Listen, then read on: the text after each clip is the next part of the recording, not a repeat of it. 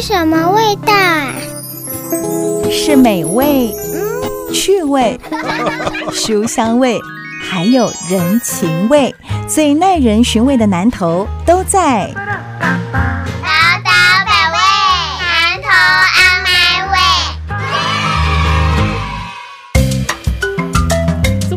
点一大千电台宝岛百味南投阿妈味，我是念慈，我是裴慧，是哦，外民间有人阿虎呀，过来 呀，阿虎呀来呀，阿虎呀来呀，这很像那种 碰上头用刚刚，阿虎呀来啊，阿虎呀来呀，阿虎呀来呀，来好咱岛更加好。真的，哎、是说裴慧哦，我们也是有一阵子没有见面哦，你这一些的播影响，我看你喺面菜宾馆呐，哦，世界唔通恭喜 U 三万岁啊！但是也是到处关心有很多的这个议题，对不对？你跟大家分享一下你最近忙什么？我觉得我最近忙的两个还蛮有趣的，哦怎么说？都跟日月潭有关哦。哦，一个是我自己，就大家都知道我住在日月潭嘛哈。然后我上次去遇到一个民宿的业者，哦。他跟我讲，嗯。他都尽量的用在地的农产品，而且他的民宿坦白讲就小小的，都是这种呃我们讲私人民宿啦，嗯就是朋友修补哎，就看嘞，安尼啊，给拜龙保懂哎，安嗯嗯嗯。尼吼。然后他就说，他都会尽量选用当地的，比如说附近的卡北顺啊、香菇啦，嗯。啊，或者是呃这时候的可能不同的果酱啦，哈哈、啊嗯，当地的呃年轻人做的窑烤面包啦，嗯这样子来当做午晚餐。对。然后他也会搭配呃，最近在日月潭啊，查那个嗯林试所那边都有很多的这个萤火虫嘛，对，然后他说呢，他每次来的时候呢，嗯，很多来住过他民宿的朋友都问他说：“你这里有什么私密行程？”嗯第二个就是说，这个茭白笋要在哪里买？这个百香果要在哪里买？嗯然后他那一次在跟我聊的时候，他就说：“哎、是不是我们可以有一个类似平台？因为你不可能每一个民宿前面都有一个农夫市集嘛，那是不可能，因为耶 啊，但是一共自救爱我觉得讯息哦，因啊然后我觉得这件事情对我来讲，对啊，因为咱更拜吼东西嘿像阮妈啦去嘿搭上。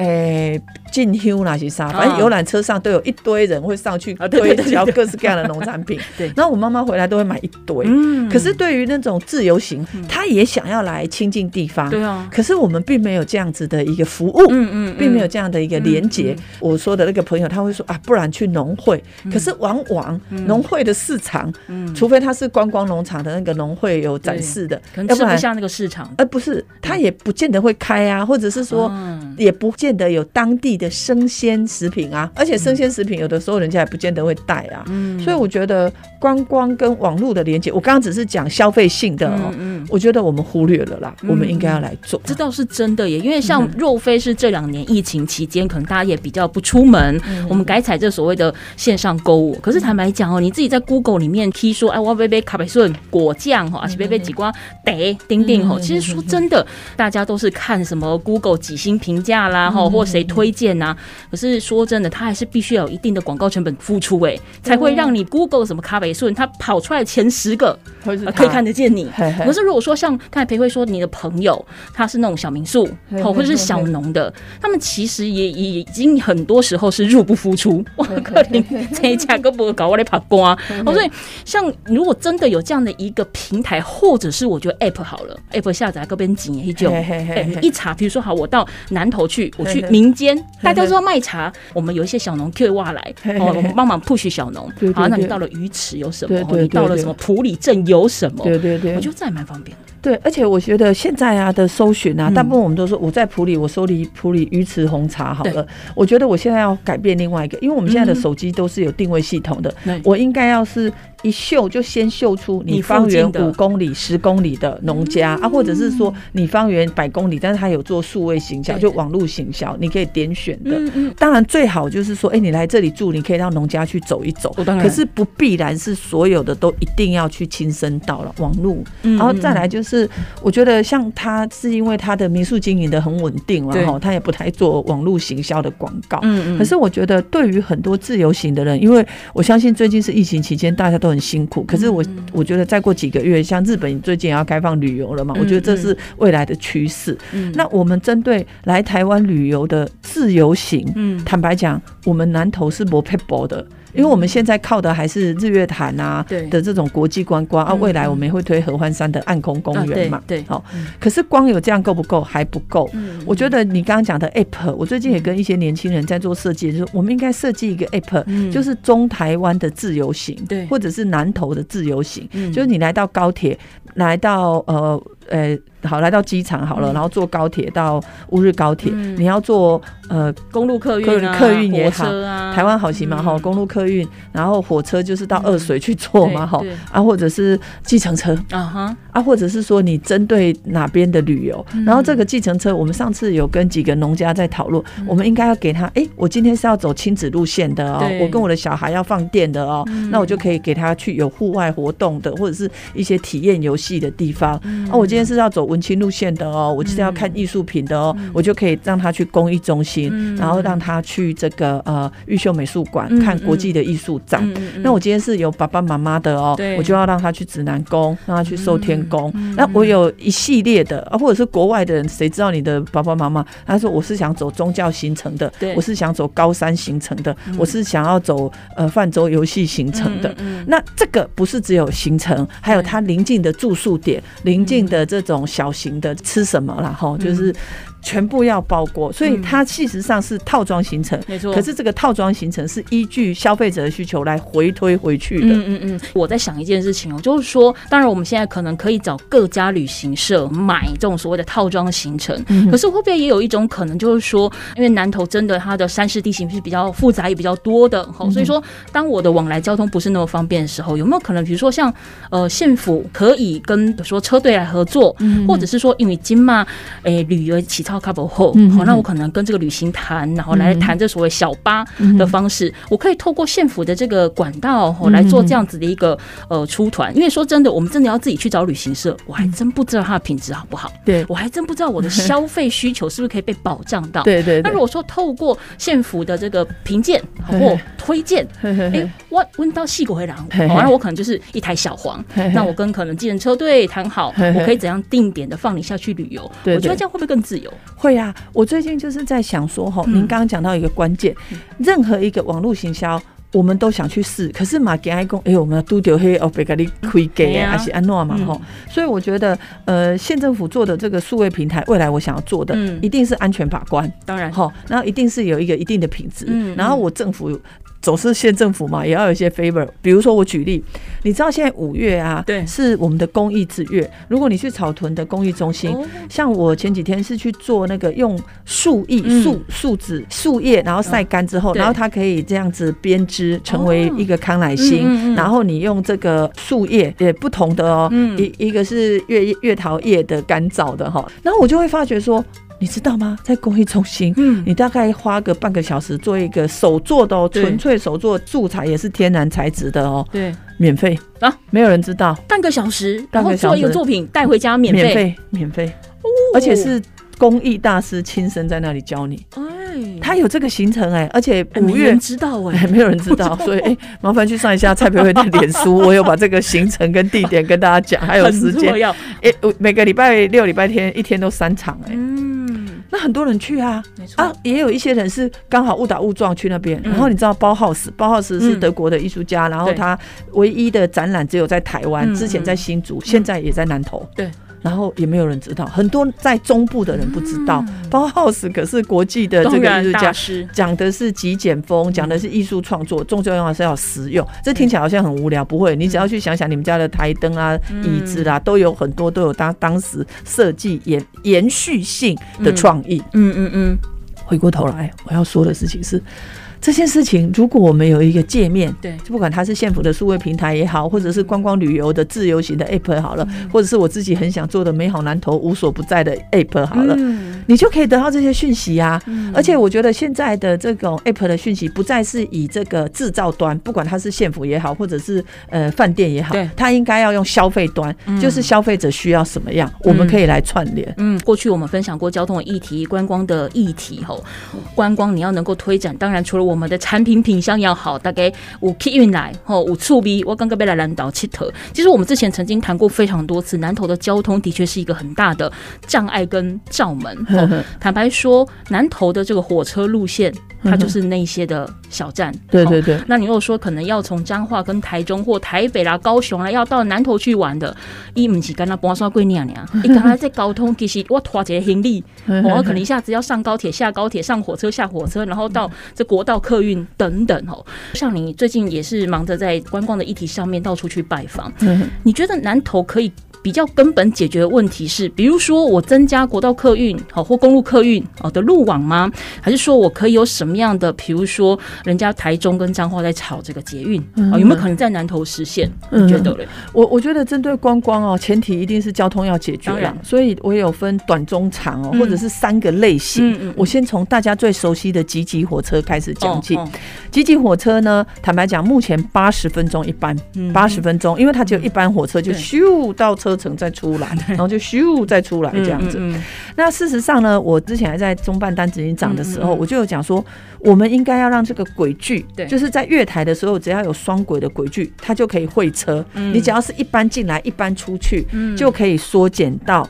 三十分钟一班，嗯那目前我们是有针对这个轨道，就是这个呃整个其实就是在做调整，哦。希望未来那个车速可以比较稳定一点，到六十分钟一班。嗯。可是如我觉得，如果以观光客来讲，嗯。平常一到五我们的交通六十分钟一班，当地人可能是要带农产品到外地卖，还算合理。嗯嗯，可是如果是观光客，一小时一班，我觉得太走太拖太长了。对对而且第二个是停车，我们大部分想到的集集火车站就是集集。没错可。是整个集集火车站最好的沿线可以停车的地方是在浊水，就民间那边。哦它旁边浊水站以前可能是运这个呃甘蔗，还有运那个木材所以它那里还有很多闲置的空地当然要规划。当然，好，所以我的意思就是说，我一定会改善这个集集线。嗯可是集集线不是只有集集线个别在改善，前头跟末端都要改善。前头要改善的是什么？第一个最重要的，我们现在想的集集线都是从二水开始。嗯。可是我未来要从田中，可是这个田中是什么意思呢？是从田中高铁站，它有两个环节，一个就是假设你是坐到乌日高铁，你也可以从新乌日到二水嘛，哈、对，然后或者是说现在的田中高铁跟田中火车站是不相连的。嗯，没错，所以未来我一定会争取经费让它相连，虽然这不是呃我们南投县政府的争，可是跟跟南投县的观光有关一个是。共同生活圈了。对对对，嗯那这个大概要二三十亿。对那、这个的好处是什么呢？嗯就是即使我们说做到彰化一个小时一班，可是对对国际旅游来讲，一个小时一班也 OK 了啦。嗯然后他到了彰化的田中对，可以转火车，就跟二水线就把它连接起来，嗯就集集线就把它连接起来，就从田中二水，然后进到集集。对可是集集最后一站是车城，对，那也是我们的木业的基地好、但是呢，我们还缺了一个，我们为什么不让车城有缆车到日月潭？我缆车到日月潭，对其实哦可以的吗？可以的，因为车城旁边有水库，就是大关电厂。对其实那是日月潭发电厂蓄水的地方，嗯所以他那边如果拉缆车去现在的日月潭游客中心象山，也是嗯比较知名的建筑，对对对对那里是有腹地的，哦，空间够空间够。哦，嘿，那嗯这样子这一条线就有。国际旅游价值，因为日月潭本来就是国际观光胜地，对。你有两种方法到日月潭没错，一个是自己开车去嗯嗯，一个是你就是旅游，然后沿途可以看呃过去的陶艺啦、集集火车站，这是一种。嗯，啊，第二种是我觉得台湾好行啦，对，台湾好行，很多人都会觉得说啊，现在都在主要观光点。流量是够的，嗯嗯。其实就是普里嘛、日月潭嘛，流量是够的。嗯。次要观光点流量是不够的，嗯。比如说合欢山、嗯。几乎没有台湾好行，比如说集集，比如说中心新村。所以我会跟交通部来谈，针对台湾好行，它要分两种，一个是日常例行的，一个是观光客呃嗯。观光日。因为现在的人大部分人都习惯开车，可是开车的那个消耗度是很高的啦，不管是浪费或者是那个呃时间啊，或者是疲累啊，吼、嗯。那我觉得台湾好行如果能够强化到第二点，嗯。我说的就是不是国际知名景点，嗯。有第二景点的话，它也会会促进大家来这里。嗯那第三个才是回到我们讲的捷运，嗯。吼、呃，很多人都说啊，台中台中的捷运要拉到南投来了。嗯这句话是把南投的责任依附在台中市政府的身上，哦怎么说？因为捷运的规划是台中市政府啊。哦，嗯之前林佳龙有规划往台中有有鹿港嘛，然后现在的这个卢秀月他就把那个捷运直接拉到鹿港、台中这一个，就是其实是到雾峰啦，省政府府站这个就整个暂停了对嘛。那对我来讲，我不是，只要我当上县长的时候，我会从南投出发，我会主动出击。南投县政府也可以来规划捷运啊，就像有基有北捷也有桃捷一样啊。对以前的桃园县政府也会规划啊。嗯那所以呢，我会从南投市、嗯南投南港工业区、中心新村、草屯、雾峰，然后直接接乌日高铁。哦那为什么我有两个案例？一个是我从南投出发，所以我南投县政府是主动出击的。第二个，为什么我会来走这个路线？因为这个大概是我们捷运连接一个很重要的观光点，嗯也是很重要的就业人口，可是是忽略的点。嗯然后第二个，这里头其实来流量是很多的，因为很多人总是想要去维热山丘，你只要在南岗工业站那边下，你开车或者是坐那个呃电动巴士，不用嗯五分钟，嗯你就会到维热山丘了。那这件事情，只要南投县政府主动出击，嗯。然后直接接乌日高铁，嗯。我能够串联的就不只是呃交通路线，也把观光路线串联在一起。没错，那我们每次讲捷运都会讲人口数，嗯。可是如果你人口数，我承认南投只有四十几万人，不到五十万人。可是如果你把五星期五下午开始，星期六、星期天的游客的流量，嗯。每天的流量是一百五十万呢、嗯哦，有这么多 有光日月潭就很多了啊，你很难想象，对不对？对它是有这样的流量的。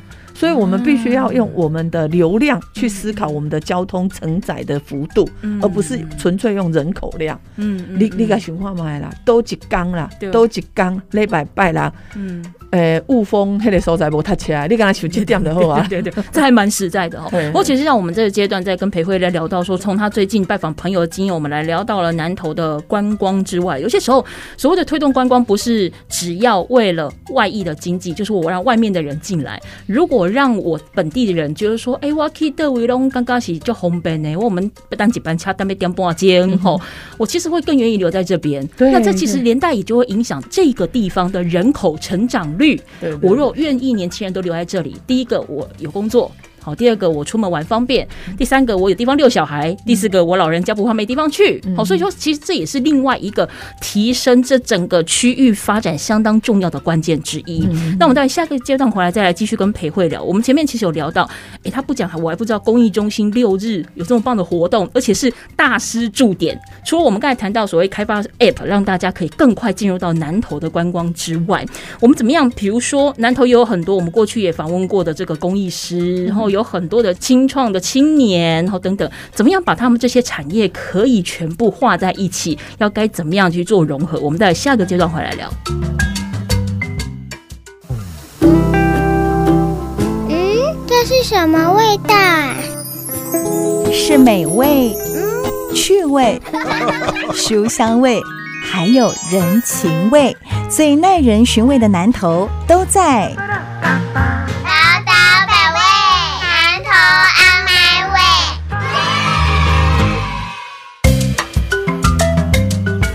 百味，南投 On My Way，我是念慈。我是裴慧，是我们刚才前面跟阿奎亚聊到说，他最近呢戏给这些招条的这些景点哦，其实有拜访了一些朋友，也谈到就是说，当然观光很重要，可是一般来讲，我们听到观光这两个字，感觉就是要大门大户去推大的景点，去推知名的观光，这样子好像才可以吸引人进来。可是其实我觉得我也看到一个问题，就是说，像南投，我们之前访问过了这么多，有这个市集啦，哦，有这个工艺师啦，有返乡我们在做茶卖茶的这些青年等等，他们其实都各具创意跟巧思，但是不是？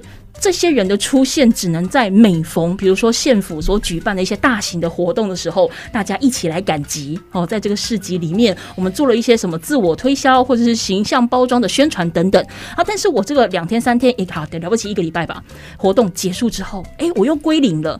这会掉了一波妹呢，两米的绘画体啊，怎么样把这些零零星星的点？工艺师、清创的青年亮点全部集合在一起，从点到线到面。嗯嗯嗯，任何一个点啊，我前几天去拜访那个国章大师，哦，他是原来是呃接受那个日本的训练，就是有点彩绘艺术，但是是做呃木雕的。那他后来就把这个技术研发到做烧陶。嗯，然后他那一天我们看他现场在画的时候，大概他有一个，比如说他要画荷花，对。那他大概有一个草苗之后，他就会按照这个陶的这个属性再去延展这样子。嗯，而且他为了要让他的这个呃绘画对，跟这个陶艺比较好的融合在一起，嗯嗯。所以他会让那个陶土它雕塑好之后，先晾的比较硬的状态，不是软土的状态。然后那时候我们在去的时候，刚好另外一个大师是做瓷器的，他也有这个能力，嗯。所以他们就在讲说啊，什么样子的电烧，什么样子的陶烧，巴拉巴拉。然后我们其他人就在旁边就上了一课，而且哦，有一点意外的就是，如果我们没有去看他的作品，我们还以为他是那个呃魔塑去做的。不是，他是纯手工。嗯那当然，他必须要让他的那个土干要静置多久，怎么样？听他们两位大师在讲，我们就是上了一课。嗯嗯可是呢，如果我不讲，没有人知道，他就在草屯复兴里的一个巷子里，哦，你说大师吗？大师就住在那里。这么近，而且 另外一个大师最近要到行政院去做国家文艺奖，而且已经得到很多的公益啊，也受到日本的肯定。对，王清霜公益大嗯哦我知道师，一百零二岁还在创作，也在草屯的街上。嗯我要讲这个，我并不是讲说草屯街上很多公益大师，不是只有这样。嗯而是我我觉得我们忽略了，我们大部分去认识大师的时候，就是他在做展的时候，就是在比如说不管是科博馆啊，或者是公益中心这样子。然后我就觉得说。哇哩嘞嘞！如果永远都只是呃，好像要特定才会看到，嗯。那其实跟观光或当地的旅游是有一点稍微分割的。分割。嗯。对，所以我们最近就意识到说，我们要从草屯嗯到埔里，对。把沿线的工艺大师串接起来。嗯，那就是点线了哦。对。吼。啊，那个面的话，我们不是要去做什么呃硬体的设施啊，观光步道对，我们会依据不同的节庆，嗯。比如说陶塑的节庆也好，宗教的庆典也好，剪年的艺术也是庙嗯，宇啊。没错，我们会针对地方的特色来做，比如说我们每次讲草鞋墩，嗯。只知道说哦，那是旧地名的话，就是放草鞋子，对 对对。哎、我写过台湾旧地名哎，可是它的原因是它以前有一个也是算是平埔族，那时候叫达波虾，嗯。然后就很多鹿港的人要做生意，因为他们可能要去买鹿皮嘛哈、嗯。嗯然后也带一些铁器或瓷器、嗯。生活用品就进到埔里去去交换去换交换。嗯。那再这样子走走走走到草屯算中介点的时候，鞋子也是磨平了啦，嗯。总是要换，因为以前是草鞋嘛。对对。我要说的事情是说，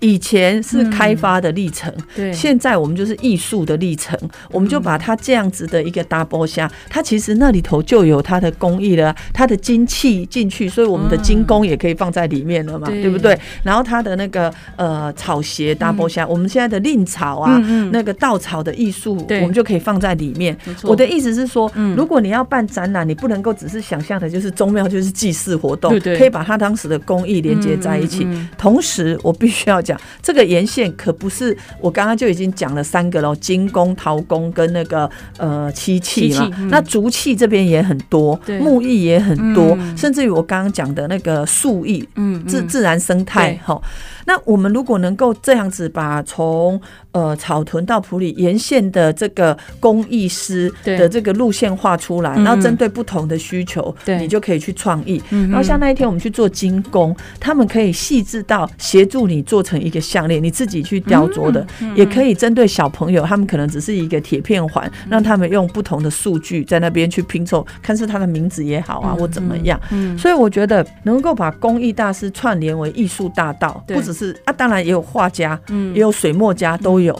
那这些艺术大道。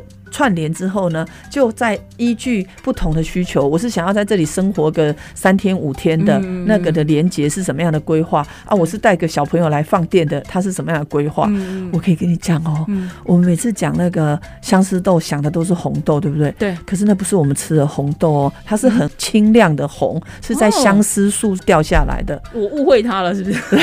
所以很多人误会，对不对？因为我想的相思豆的红豆，大部分想到的都是真正的红豆，不是不是。是不是。然后我可以跟你讲，我们那个公益大师前面有很多相思树，这个季节啦，对它那个红豆都掉下来，所以我们可以办一个红豆大冒险，叫大家去捡相思豆，然后来做成小项链或怎么样，各式各样的游戏都可以。好，我要说的事情是。蔡培慧是很认真的去思考，我们具有工艺的基础，嗯六七十年的工艺大师在这里已经奠定了一定的基础了。对可是，在这个基础之下，我们怎么让一般的民众可以理解？嗯然后同时也顾及这些工艺大师是有能力的人啊，怎么去增加他们跟一般社会大众互动的机会？嗯所以我会从个别工作室串联这个艺术大道，嗯然后针对不同的节庆来扶植不同的艺术家，然后也会针对呃消费者的需求来开办这个体验的相关行程。不过培慧，我问你一件事情哦，像你刚才在提到，不管是这个所谓的公益大道、哦艺术大道，你都是连接我们现在可以讲得出来，在南投的竹艺、工艺、精工、木雕等等，嗯。这些其实都已经事实存在了。对对对，那这些为什么不能变成是南投观光的品牌？这么讲好了，最近刚刚闭幕的宜兰绿博，嗯它就是每一年到这个时节，那一定选过啊，宜兰的这类物件嘿嘿。哦，啊，那个选工啊，柯林，我们每逢年底叮叮当的时候，你就会想到新北有耶诞城，好，那高雄可能有什么？OK，讲到了南投，波几的拼白，一波几个对啊大型对对对对的瓦当 问题出在哪里啊？我我觉得可能是长期以来啦，哈、嗯我觉得呃，南投县政府过去的南投县政府。嗯嗯嗯。没有以南投的唯一想象的，就是人多的地方就观光。对。啊，观光就日月潭，观光就七季农场，就停在这里而已。可是他忽略了现在的人是细致的生活感，嗯那个生活感，或者是上次你有讲仪仪式式感。感，对那件事情是不被重视的。然后再来就是，可能过去的呃南投县政府规划的人也不知道哦，原来艺术的内涵是这么多层次的，有生活工艺面的层次，有 fine art 就是艺术创作的层次那当然也有比较传统艺术的书法啊，对。其他的编织这样子嗯。可是我们忽略了。嗯嗯，那这次我要把它找回来，然后这个找回来，为什么我说点线面的时候，我会说我会针对特定的，比如说记忆啊或活动。那当然最好是像宜兰博览会啊对，我们是有茶博嗯，可是我们茶博茶陶的连接就比较少了哦。然后或者是说我们未来会有一个生活空间，嗯就举一个例子，我们最近在讲那个循环农业，嗯然后大家不是很喜欢到户外去野餐吗？嗯那我最近正在跟那个大平顶地区的年轻人，我们把这个大平顶就是那个百香果西给沟啊的壳回收。对，然后我们会去呃做加工，就是把它的外膜剃掉之后呢，嗯。我会把它弄成是可以编织啊，哦，就是就像你的那个编织是这个树树枝来的一样，对对对。其实呃百香果壳也可以这样做，嗯。所以未来我们会希望你到了大平顶，不只是采百香果，你也可以野餐，可是你野餐的那个野餐垫嗯。是百香壳做的，哇，那就真的很有感觉，就是我所有东西都是从这边发生的，对对对对对或者所以我们也可以是一个呃循环经济的圣圣地啊，嗯或者是永续的旅游模式啊。我觉得刚才讲到永续，其实有一件很事情很重要。我们每次去观光，不管去哪里，我们都会。买个欧米亚给，那这欧米亚给不一定是假的啦，然后可能我姐的小配饰啊，姐小配件，问题是咱点点吼，被等来了哦。有时候你可能过个半年一年哦，你再拿出来看说，嗯，这我是在哪里买的？我为什么要买这个？就是如果像你刚才讲说，比如我把百香果，我除了吃、除了看、除了摸、除了摘之外，我还可以有一些东西是我可以带着走的，我野餐的餐店，对，有感觉的。我觉得这其实无形也为那个地方的产业带来一个新的契机耶。嗯。嗯，而且我还有一个第二个是我想讲的，就是。呃，行塑的过程啊，是互动的过程。嗯什么叫行塑的过程？是互动的过程。就是我最近在爱乡也有原呃布农族，对然后他的五界就是我们现在讲的法治，跟邻近的万丰，嗯以前是走路的，然后那是有古道的，嗯嗯然后我们现在想恢复那个古道，哦要不然其实他要走的比较快。坦白讲，那也不是正式的道路，那是台电开发电力的道路这样子。哦那我们在做古道的时候，我就跟当地的原住民朋友讲，因为他们有大师，就师傅，就是原住民，他是会砌石的，嗯。然后有一些年轻人他是会做画作的。对，然后我就说，哎、是不是我们要来做古道的时候，我们不是跟政府拿经费，嗯，我们是来想办法。对，想我所谓的想办法是，因为我有跟林务局在谈，他说其实现在我们有伐木嘛，因为你你你嗯要造林，你总是要稍微疏伐一下。对对对，那么他们疏伐的原木是不外运的，对所以他可以把那个原木就留在当地，嗯当做你步道要弃土的一个过程。哦嗯我就说，我们是不是把我们手做步道一段一段？哎、嗯这里是砌石的，这里是这个叠原木的，嗯我们找大家一起来做。那我说的大家就是，我们就征求义工也好啊，征求参与的这个呃年小朋友、大朋友都好。我相信，如果我的生命经验有四个小时或五一个礼拜在那里做这个步道的话，我下次一定会再回来。没错，因为我的作品啊，对呀、嗯。那所以我，我那时候就在跟这个五届还有万丰的年轻人讲，我说我们是不是来往这个方向规划？嗯，因为对于很多，我觉得过去大家地方发展想的都是活动啊，就来采买。我觉得那件事情是停留在我们的消费层次，就比较前端。嗯可是你要深刻有生命经验的连接的话，要真正的去做。嗯嗯嗯，而且你说买卖这种东西，它是很容易被复制贴上的，就说。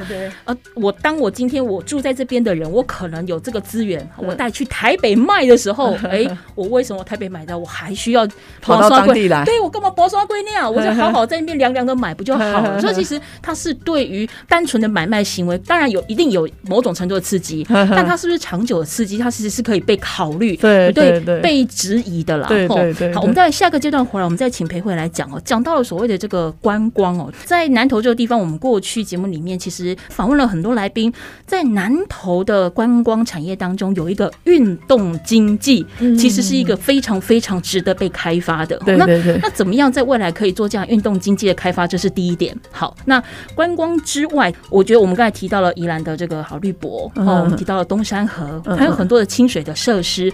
南投没有吗？南投是多山地形，但它也有水，日月潭，然后我们讲水里溪，不是面海，嗯但有湖，好不好？也有溪水。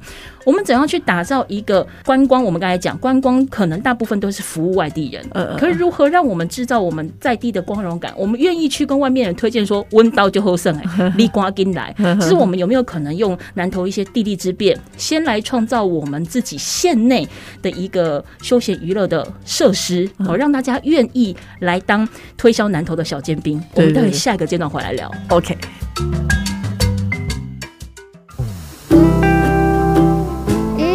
是什么味道？啊？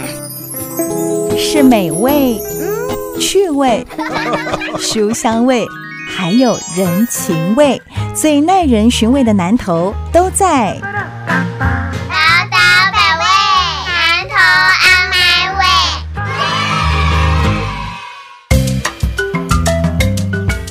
宝岛百味，南投 on my way，我是念慈。我是蔡培慧。从我们的日常生活经验开始啊，我也分享到了他去公益中心的一些学习经验，更甚至我们也谈到，就说怎么样透过现在大家通用的 app 啦、软体啦、平台啦，好去建构一个我们可以让南投很多的小亮点，它可以变成一片光好的一个方式。过去节目里面其实我们有聊哦，南投有一个到目前为止没有被大量的开发，但它其实是有它的潜力的，所谓的运动经济哦。我们也聊过日月潭，我们聊过了 Sub，我们聊过了水里溪泛舟等等，类似这样一个运动经济的产业，在南投还有哪些的可能？那我们可以怎么样开发？那现在有没有？嗯，好。现在慢慢在发展的，嘿，我说到头又是日月潭啊，但是这日月潭有两件事哦，一个是这个 sub，我每次讲 sub 都 subway，就是立式滑桨啦，对。吼，立式滑桨。啊，它跟冲浪板很像，可是你是可以用站着的，站着。的哦你。个冰熊够准，让熊贼的啦，嘿啊，就熊起来起来起来，对对对。啊，我还记得我迄当阵，我有一个台北的朋友，爱因就是员工旅游嘛吼。结果因员工旅游哦，来一台游览车哦，三四十个人哦，结果有一半的人啊，套炸龙不要去跟着坐船。哦，原来他们四点就起床了他们去做 SUP，他们自己去报名。然后因为我自己是日月潭人嘛，我很清楚，我就说对啊，这个很红。嗯然后反而是我那个朋友那个老板，他说哈，我不知道你们这里这个这个运动旅游是这么风行。我说对。对啊，但是他也有一点就是说，因为日月潭它牵涉到就是说，哎，台电在管嘛，风管处在管，这个管理的系统我们可以另外再讲。可是我们可以知道，现在的年轻人跟他可以吸引人家，大家愿意四点起床、哎，为什么？因为那是最好的时段，嗯。是日出的时段，没错。所以他们就很喜欢在呃滑翔的时候啊，我可以看到日出的这个片刻这样子。嗯那这件事情是可以做的，对。只是它需要一些，比如说我们要安全规范啊，嗯。我们要来管理呀、然后我们应该有适当的这种比较是非动力的这个旅游行程的这个码头，嗯因为我们日月潭现在的码头都是动力码头，不管它叫电动车或者是要加油的这样哈，嗯。所以细节可以做，可是我们应该是来思考怎么做才会让大家感觉到有这个吸引力。嗯嗯，然后另外一个是这个是更有趣，我们日月潭的水啊是经过大关发电厂，然后去排放到那个水里溪，嗯但是日月潭的排放水是有节奏的，嗯。因为它是要跟发电有关，所以它的那个水量啊是可控管的，嗯嗯，所以它就最适合是泛舟。泛舟对，然后那个而且是比较快速的那种泛舟嗯，激流泛舟，对对对，那是 讲叫激流泛舟。那问题是我们现在的激流泛舟都是要比赛的时候嗯。再找挖土机去把那个河床啊，然后它的路线挖出来。对，那我们有没有可能在呃水里溪，哦，它靠近这个玉管处这边，它有一个比较大的腹地。嗯那这个其实我有跟经济部水利署在谈，把这块地做一个两三公里长，嗯。就是激流蜻蜓的泛舟，而且它的规范是要跟国际比赛在一起的。嗯那假设有赛事的时候，我们当然就是以赛事为主，嗯可是平常也可以当做是安全的泛舟游戏的场地嘛，吼、嗯。这是可以做的啊，吼、嗯。啊，不只是这样哦、我前几天遇到一个，他年轻的时候很喜欢跑马拉松，哦，然后他告诉我们说，他跑了一个两百多公里的马拉松，嗯。横跨横跨台湾哦，然后他从台中港对，跑到花莲港。那我们一开始想的时候，我就想说，台中港跑到花莲港到底是跑台北宜兰，对啊。还是经过合欢山？嗯。后来我想两百公里是合欢山，他说对，他们当时他们是从台中港出发哦，嗯。然后跑跑跑跑跑，然后经过普里呀、然后跑到快合欢山，对。然后再往武陵啊，嗯然后就跑向那个泰鲁阁，然后花莲花港。然后他跟我们讲啊，连续几年大部分都是八十几个人起跑，嗯然后最后会过关的都二十几个人。为什么你知道吗？因为他说大部分都在合欢山、五岭那一段。如果你是太急的人，你没办法调试，所以你会有高山症，可能会有昏眩什么的、啊，所以后续你可能就没有那个体力了。所以他就想说，他自己是在物色的时候就开始用走的，他要去适应那个高山的环境，嗯然后一直到合欢山，然后走到五岭。他说五岭那时候也大概是半夜了，嗯啊，可是他还有体力，可是他五岭下山要往花莲的方向，他就要再冲刺，对。这样他才可以在我印象中他说四十几个小时、哎，哦，我听完我都佩服，我只有两个字佩服。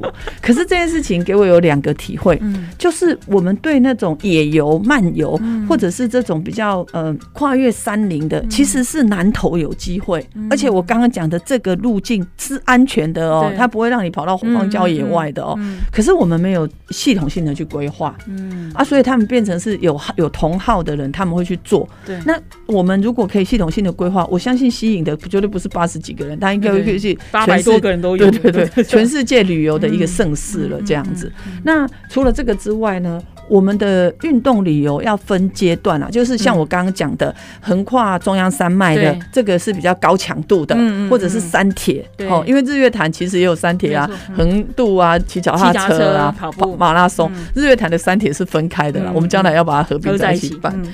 然后呃，再来就是那一天，我跟几个女青商会的嗯朋友、啊，我有支持他们，他们办中心新村的马拉松，但是是小马拉松。嗯然后他说呢，还有他们从宜兰特别来报名的，他很意外，嗯他说。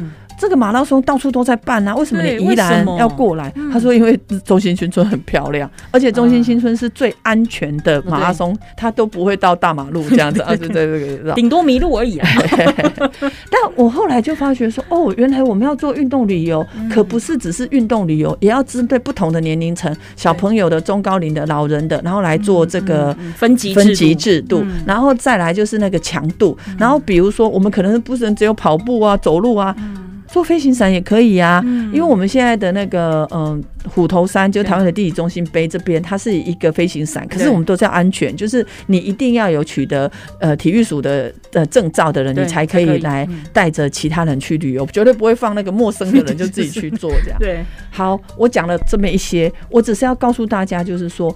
运动旅游，嗯。绝对不是大家想象的爬山健行而已，不止。嗯不止，它的形态很多元。那虽然我们没有海边，可是我们有溪流。我攀岩什么的也，攀岩也都有，嗯。然后更更不要讲说，呃，台湾的那个百百大登山的三千公尺以上的，南投是占多数的。所以我会系统性的来整理，针对你轻度的，就是比较小朋友的、年轻人的啊，针对比较强度高的。那另外我会来做第二件事，你知道吗？就是我刚刚不是讲草屯到普里嘛，除了艺术大道之外，我们另外可以做观光大道，因为那是中潭公路。我们小时候台中到日月潭就是这一，可是有国道六号之后，这里就比较萧条了。然后我就觉得说，应该要去强化那个自行车步道。可是这个自行车步道呢，不全然都是整条都是，我会找四电的路段，把中间是快车道，旁边是慢车道。嗯那你在这里骑自行车的。明显的区隔开来比较安全，真的不然现在你旁边那个大马路，那个车子这样咻咻咻，不要说单车骑士会被吓到，开车都会被吓到，因为莫名其妙旁边就有一个 k t v 出来，嘿啊很近啊，其实很难闪哎。对啊，所以我们要把它嗯除了快车道跟慢车道区隔开来之外，我可能还会针对特定的地方，就是。那个 U bike，U bike 分两种，一个是市区型的，就是自己踩嘛哈一个是运动型的，就要做电动脚踏车。嗯，因因为一样是要付费的啊，电动脚踏车费。那我觉得这个是有助于观光。为什么我会这样讲？因为我刚刚讲说鸟嘴潭是在呃草屯，鸟嘴潭其实对张庄头贡献很大，因为它要供应二十一万吨水给对彰化。那对台中的贡献是台中的水就不用再拨去彰化了，就台中就自己用就好了啦。哦，好，整个鸟嘴潭有六个湖区，嗯它现在在做的时候都是砌石，而且旁边就开始在种树了。嗯未来我们就是针对这个鸟嘴潭的这个基地，全部都会规划自行车的路线。嗯嗯然后它有好处啊，一个是你开车来的，你到中草屯休息站在这里休闲，你还可以把小孩放下来，骑个自行车嗯吃吃饭，对呃，喝个下午茶或喝个咖啡，然后再再去，就等于它也是一个景点。对，可是如果有一些比较有趣的年轻人，他想要去挑战，他可以去九九峰爬山或者是骑着电动脚踏车到九九峰去看艺术家。嗯所以我是很系统化的针对运动旅游的不同属性，嗯。以及必须要去强化的政府支持，嗯。把它全部来规划。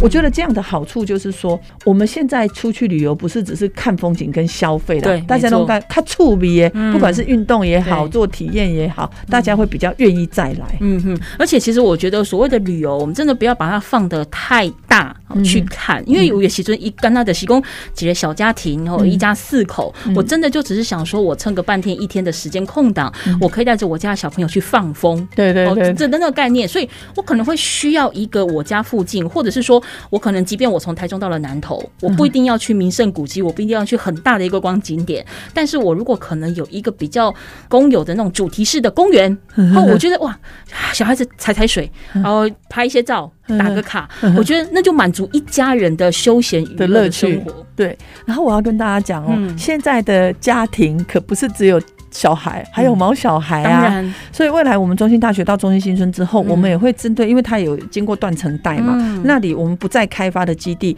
做小毛小孩的运动公园，哦，就是我也我不会做太多的设计，嗯就是比较是自然的草皮。对，呃，家人小孩也可以在那边野餐，对。啊，毛小孩也可以在那边奔跑。嗯嗯，其实从小到大，他并不是说每次谈到观光议题，我就要大门大户的，我一定要盖什么东西恐龙公园，之类的，或者说我一定要把它一个范围框起来，我一定要做很多的设施跟建设，这才能够推动观光。培慧武功的能力和这些触壁，嘿嘿。哦，这个地方如果让我觉得有趣，或者是能够跟我发生关系，我就会想要不断的再来。比如说像我们上一节所谈到的，在这个原住民部落里面，然后做这些砌石啦，哈，或者是木梯啦等等，我们有个什么志工哦，一你一家人一家四口来认领，这得弄力耶。这是爸爸去那边钉木桩，妈妈就带着小朋友去彩绘，哎、这一块上面有我孩子的这个童年的记忆。啊你觉得我会不会一个礼拜来一次？我想会。我 一个礼拜来一次就阿阿好。拜我做阿妈的时阵过，哎，孙娜，这个我做对。对对对对对。所以其实我觉得他有很多的可能性可以值得被开发，但他到底用什么样的角度切入？其实也欢迎大家可以多多关注我们阿辉然后的脸书粉丝专业哦，会做事蔡培慧和脸书粉丝专业，其实一点点可以我靠招总哈，可以啊搞朋友，甚至去听到一些很多的反应跟声音。